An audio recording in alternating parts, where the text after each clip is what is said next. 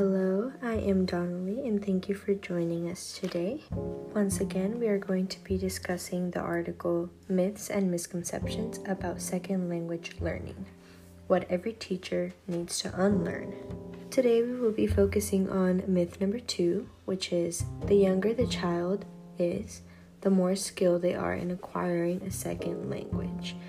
From my own experience, I always thought this to be true I could always compare my second language acquisition, which was uh, the English language, compared to my parents' second language acquisition. We were both trying to learn English, and obviously, it was a lot easier for me just because I was still very young and I was actually going to school, and my teachers would help me and they would assist me in the learning of the language compared to my parents who didn't go attend school, they didn't attend any sort of training, but they had other outside factors that would help them in their acquisition of the second language.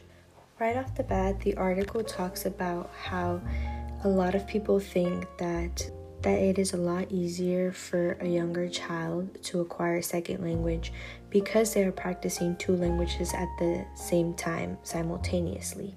You know, in um, the earlier years of elementary school, you don't really have a strong proficien- proficiency in English, and at the same time, you are maybe learning another language. In this case, we can put Spanish as an example. You're learning both languages at the same time without having mastered at least one of those languages. This wasn't mentioned in this specific article, but I was doing some reading for my other classes, and I also found out that it's a lot easier for children to learn new languages because of their early maturing brains. It's a lot um, easier for them to pronunciate just because that is a part of their left brain activity. A lot of a child's acquisition depends on imitation and pronunciation. It's a lot easier to learn a second language for younger children because they only focus on that one language and it's a lot easier to switch between the languages, especially in school, without combining the two or really getting confused between the conjugations. Now, in the article, it mentioned that some investigations are done that prove that some children who learned second language in school or in classrooms are better than the younger students. While the younger students do have pronunciations as a tool for them, older children have many outside influences and motivations. Some of these include cognitive skills um, and skills that allow them to perform higher than younger children.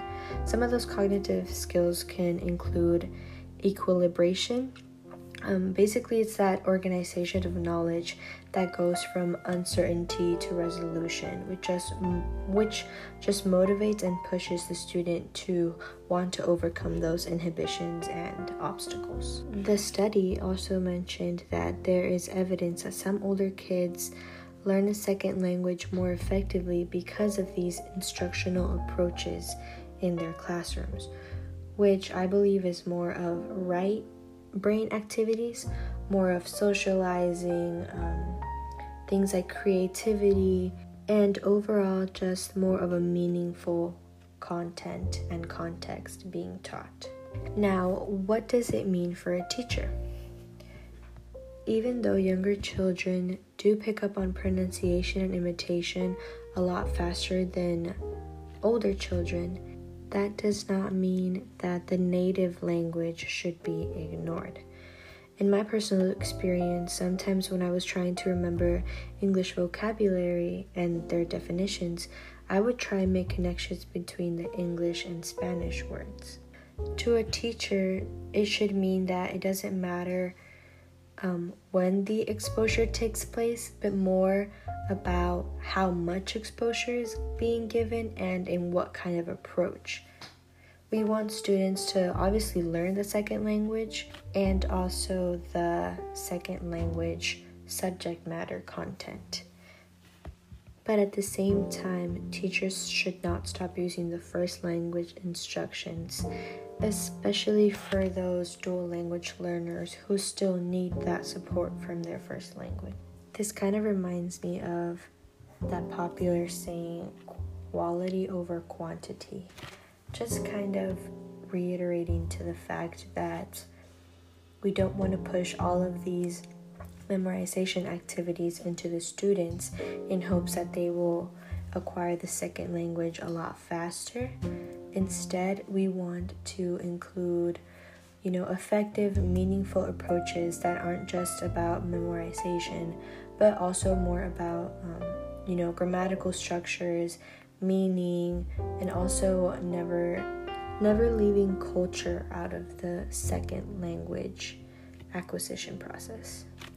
Thank you for joining me once again. I hope that um, this talk was interesting and and a little thought provoking on maybe some of your experiences.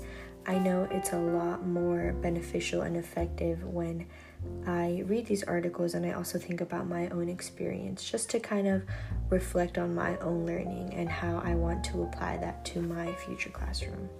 I hope you have a great day, a great morning, and a great night. Thank you. Thank you. Música